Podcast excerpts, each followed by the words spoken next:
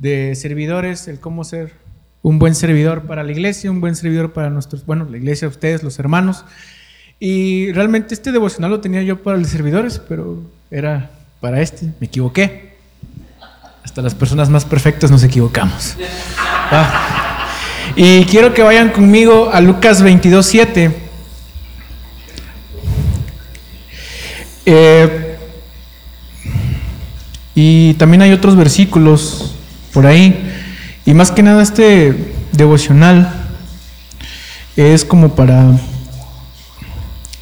animarnos los unos a los otros, a inspirarnos a servir en la iglesia. Si tú no estás sirviendo en la iglesia, creo que es buen momento para que nos podamos poner eh, en contacto con nuestros líderes y poder servir en nuestra iglesia, ya sea haciendo lo que ustedes mejor sepan hacer y lo que no sepan hacer aquí lo podemos hacer. Una de las cosas más difíciles es poner las sillas. No saben el estrés que es estar viendo cuántos números de sillas van de este lado y cuántos de este. Pero bueno, Lucas 22, 27 dice, porque cuál, ¿por qué? Coma. ¿Cuál es el mayor, el que se sienta a la mesa o el que sirve?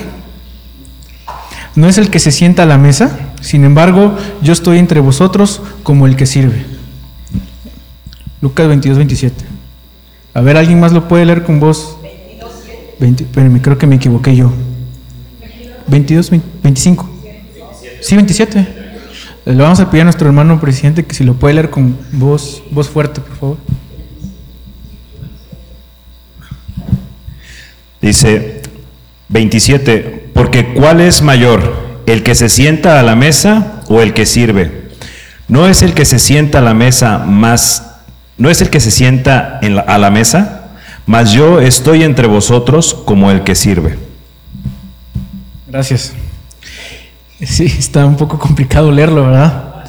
Y hermanos, eh, muchas veces podemos pensar que los hermanos servidores estamos aquí porque queremos que nos vean o porque queremos estar llamando la atención y realmente eh, lo hacemos y especialmente lo digo por mí, por agradecimiento a lo que Dios ha hecho en mi vida, lo que he podido ver que, que Dios ha cambiado en mí y esta parte me ha hecho anhelar el servir y servir a la iglesia. Entonces, eh, es una parte de que podemos nosotros el anhelar, el servir a nuestra iglesia.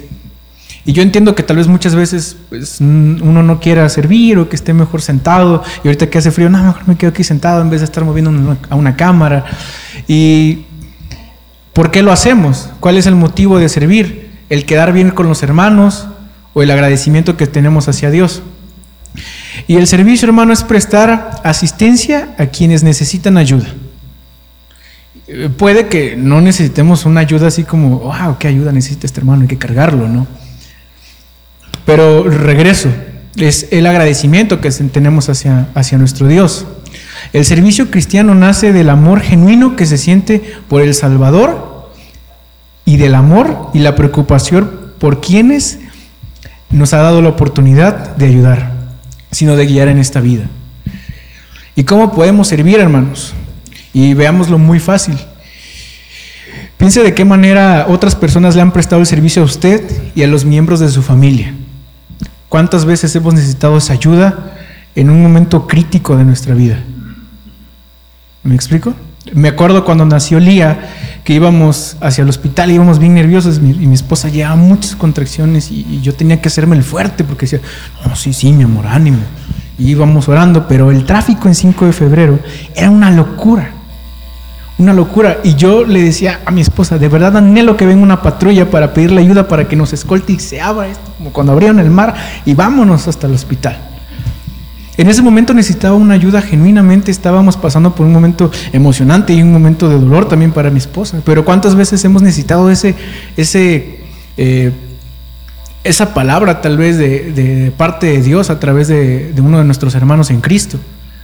O cuántas veces no el hermano Mao necesita también que alguien nos ayude a poner las sillas.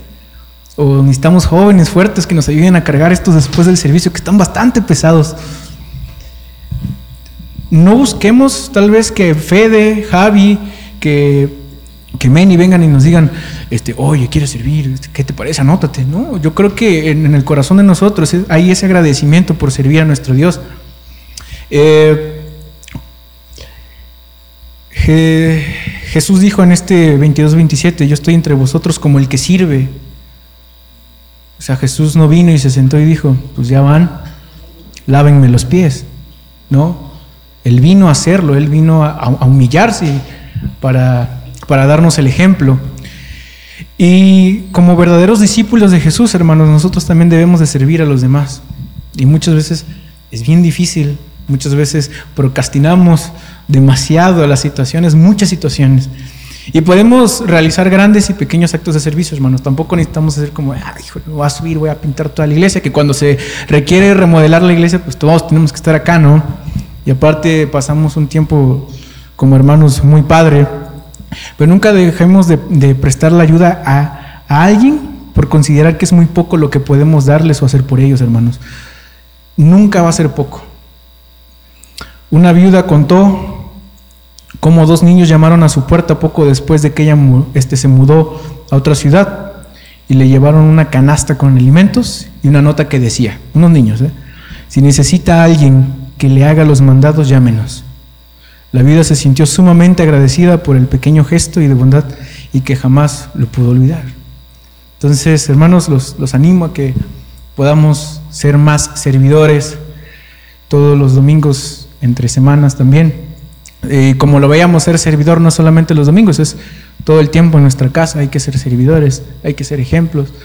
Personalmente a mí me viene un reto demasiado grande con una niña que viene en camino, entonces tengo que ser el mejor de los servidores para, para mi hija y para mi esposa, ¿no? Y sobre todo para darle la gloria y honra a Dios. Y bueno, hermanos, eso es lo que les quería compartir.